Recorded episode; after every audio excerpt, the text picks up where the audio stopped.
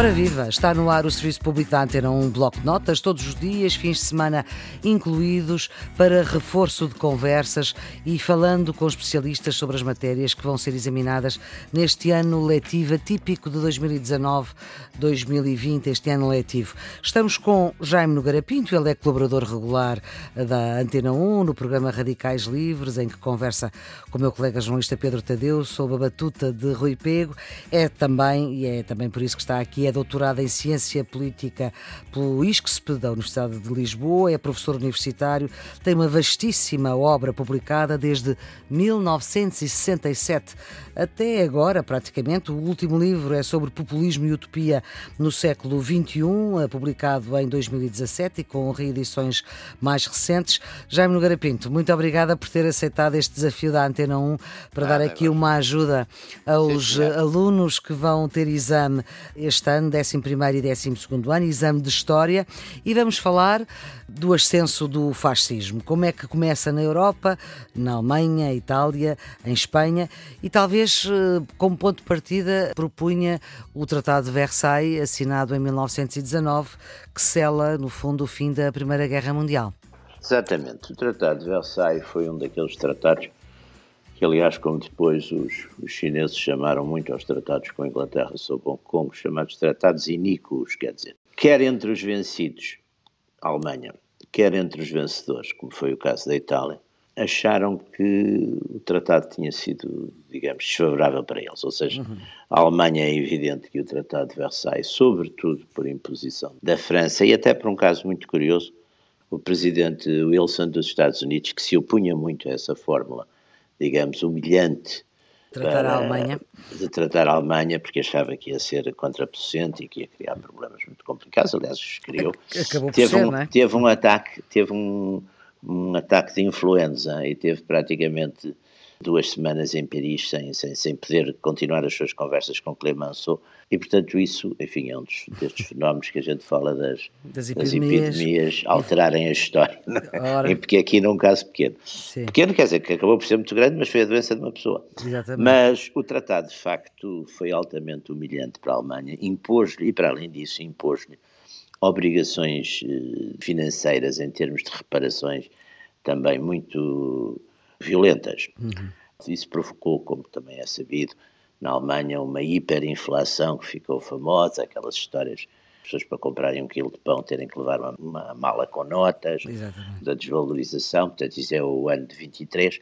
E depois, quando a Alemanha não pagou, quer dizer, fez default, os franceses ocuparam, ocuparam a Renânia e passaram a fazer aí uma repressão também bastante brutal contra quem resistiu a, a ah, essa ocupação. Houve cerca de 150 mortos.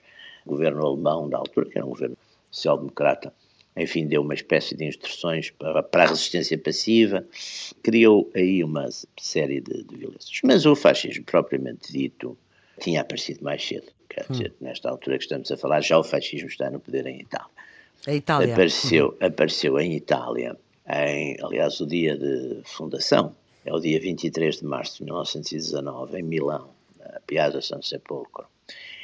E a ideia do fascismo, e, a, e um, grande politólogo e escritor israelita, Zev Sternel, que morreu, aliás, há poucos dias, e que, sendo curiosamente, sendo um dos homens mais, uh, os pensadores mais interessantes da extrema-esquerda de Israel, Uh, ao mesmo tempo foi talvez um dos grandes estudiosos de, daquilo que se chama vulgarmente, em meu entender, erradamente, mas a extrema-direita europeia, hum. estudou a chamada direita revolucionária, e é ele que diz que o nascimento do fascismo, digamos, é uma espécie de pré-fascismo intelectual que aparece na França nos finais do século XIX.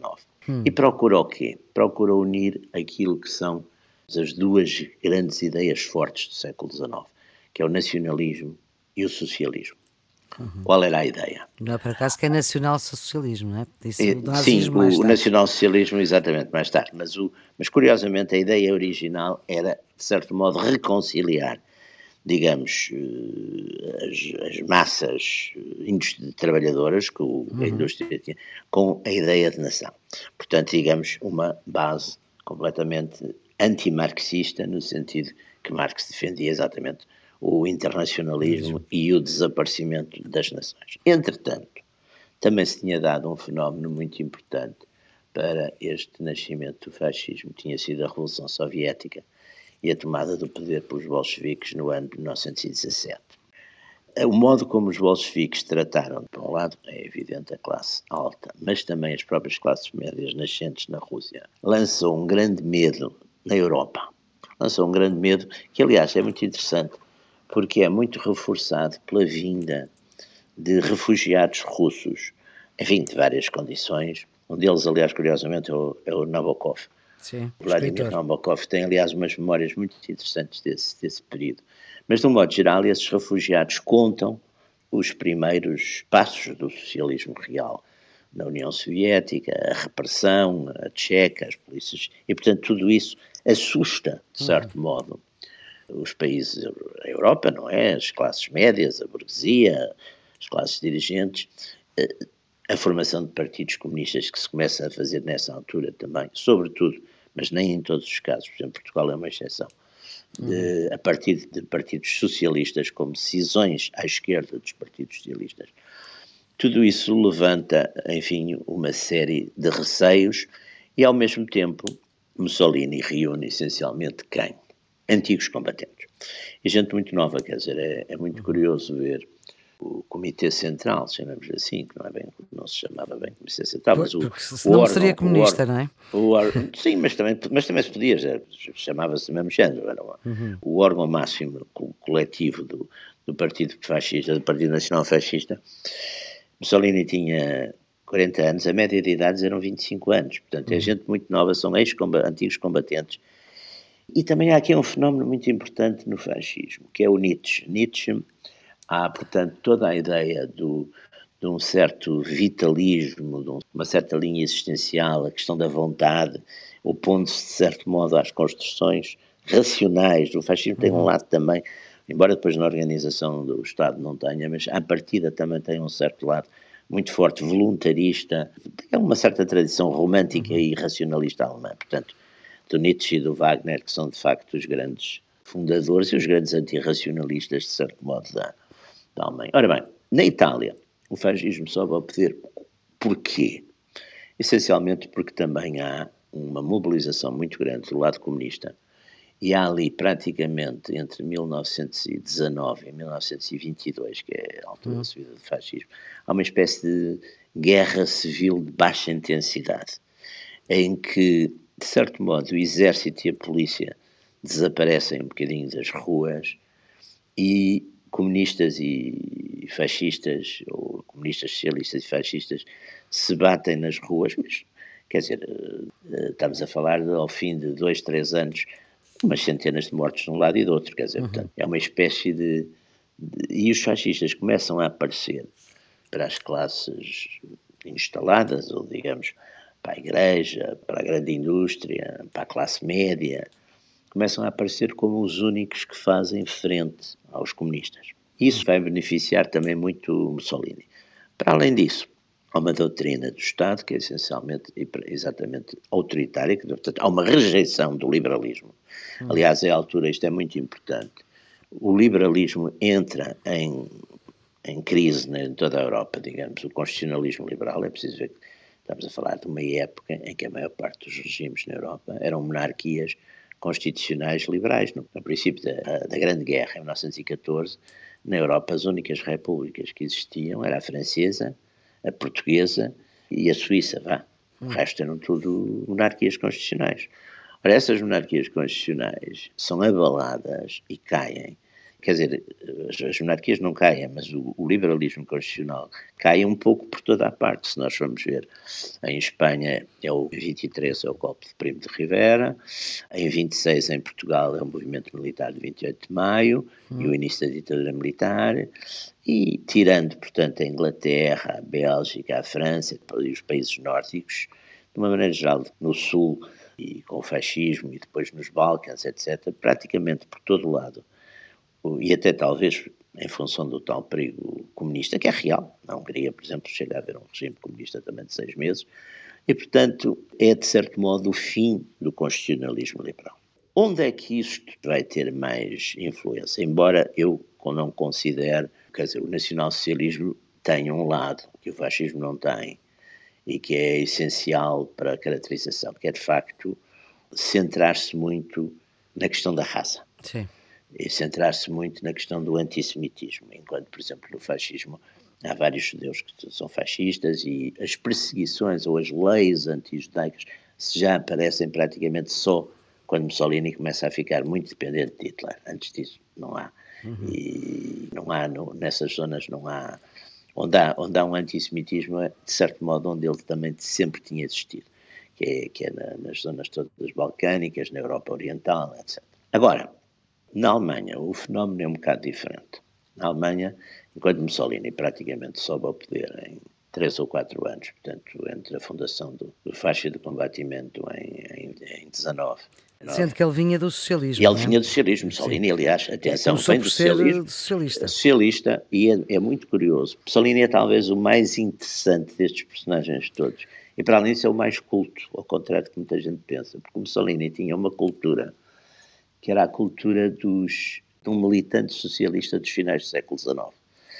Ou seja, Portanto, tinha uma eh, sólida formação tinha uma política, forma, e, e, teve depois umas, umas amigas, umas amantes, uh, umas, umas Isso também aliás, ajuda às vezes. Não, que eram mulheres, mulheres geralmente de uma classe burguesa, uhum. e que o puseram a ler uma data de coisas que ah, também, é interessante.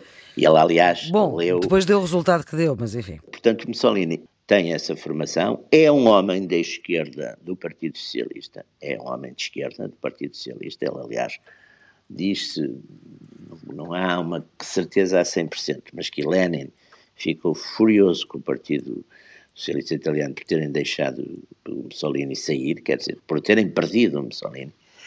E ele faz de facto esse cruzamento entre o nacionalismo, o autoritarismo e um sentido grande através da corporativa hum. de, de justiça social e de solidariedade social e estamos no ano, só para situar? Estamos, Mussolini, portanto, chega ao poder em 22. 22. O rei chama ao poder em, em 1922. Depois há, há dois anos ou três, que é até 25, 24, 25, em que ele governa ainda com parlamento, com essas coisas todas. Depois há o caso Matteotti, que leva à radicalização do regime, e a partir daí, de facto, é partido único, o modelo é partido único. No plano social, continua, digamos, um regime de mercado e de capitalismo, mas é um capitalismo, de certo modo, dirigido e autoritariamente dirigido pelo Estado, embora não haja propriamente nacionalizações, mas é autoritariamente dirigido pelo Estado. Uhum. E estabelece, de facto, é um, é um regime de obras também, do ponto de vista de, de obras públicas. De, de obras públicas, porque também é uma característica uhum. interessante destes regimes todos, é muita questão das obras públicas. A Alemanha é um fenómeno diferente. E, e lembremos Alemanha... que Hitler tinha um, um, enorme fascínio por Mussolini. Ora bem, e que não era, que não era devolvido. É muito interessante isso. Porque Mussolini só recebe Hitler. Já Hitler é chanceler. Mussolini nunca recebeu Hitler. Recebeu uma vez ou duas Goering, recebeu Goering, porque Goering, Mussolini admirava o Goering porque era um herói da guerra, tinha sido um grande aviador e Mussolini, enfim, da lá, lá recebeu. Mas não tinha grande, nunca teve grande, porque achava, para já achava, aliás, como qualquer pessoa que tenha lido, achava Mein Kampf uma coisa muito maçadora porque uh, parecia um daqueles livros que há de marketing uh, de autoajuda. De autoajuda, exatamente. Aqui era ajuda ao, ao, amigo, entre aspas, quer dizer, Sim. tem muitos, muitos lados de propaganda, de marketing político. Além disso, o Mussolini achava o antissemitismo do Hitler uma, uma mania e não achava que isso uhum. fizesse muito sentido. E além disso, achava que Hitler também havia muitos homossexuais entre os nazis, coisa que para o Mussolini, que era um, um macho latino típico, não, não lhe agradava muito, fazia-lhe uma certa confusão tudo isso. Bom, mas agora passando à coisa importante da Alemanha, essa humilhação da Alemanha é evidente que foi muito explorada pelos partidos nacionalistas, aliás, no início até, até mais pelos partidos conservadores, nacionais conservadores. Iniciaram-se movimentos de, de, resistência grandes na Alemanha contra Versailles e Hitler fundou o Partido Nacional Socialista, fundou, aliás, integrou-se em Munique. Uhum. Aliás, Hitler começa a carreira política tarde. Hitler é uhum. é de 1889, também, aliás, é o ano de Salazar. E começa a sua carreira política com 30 anos, o que não é na época não é propriamente. E começa num discurso numa. No, nas, naqueles famosos intervenções nas, nas, nas, nas, de Munique. Ora bem, Depois tenta o putsch de 23, não é? Tanto o golpe, 23 não é? em Munique, que é o chamado Bihal Putsch, que corre mal, não é? E que ele é julgado e, e escreve o Mein Kampf. E depois o partido tem vários altos e baixos, quer dizer, o partido tem uma grande subida, mas depois, com a crise de 29, é preciso ver que a crise de 29, quais eram as duas maiores nações industriais do mundo? Portanto, a grande recessão, não é? Exatamente, é com o crash de 29 que se dá. Portanto, é quando a bolsa cai em, em Nova Iorque. Outubro, exatamente, que é a famosa Semana Negra, em que a bolsa que tinha atingido os seus máximos nesse verão cai e cai espetacularmente. E como o presidente Hoover era um liberal convicto e não quis mexer, nem caiu muito mais, não é? E, portanto, é com Roosevelt que depois vai haver alguma recuperação. Mas, entretanto, quais eram as duas as duas grandes potências industriais da época, eram os Estados Unidos e a Alemanha. Hum. A queda, de, de facto, de, da economia americana, aquilo depois propaga-se a toda a Europa, e de facto na Alemanha há uma crise enorme, um desemprego gigantesco, e aí é que de facto o Partido Nacional Socialista tem as suas grandes subidas, as suas grandes vitórias eleitorais. Ora bem, quais eram os outros partidos que havia na, na Alemanha na época? Havia o Partido Socialista, o Partido Comunista muito poderoso também, que já nessa época se batia também nas ruas com o Partido Nacional Socialista. E depois havia uns partidos, o Zentrum, que era um partido cristão, moderado. E depois havia uns partidos conservadores, havia assim várias coisas. Mas quando as coisas começam a radicalizar-se, no anos 31, 32, o Partido Comunista faz uma daquelas daqueles erros estratégicos históricos, históricos quer dizer que piores ainda que, que os nacionais socialistas eram os socialistas sociais democráticos. Aquilo como, como aliás a Maria Flor sabe, que é sempre qualquer grupo radical, seja de direita, seja de esquerda, tem uma espécie de paranoia que o inimigo principal é sempre aquele que está próximo. mais próximo de nós, mas que não é nós. Portanto, esse deve ser por aí que se deve.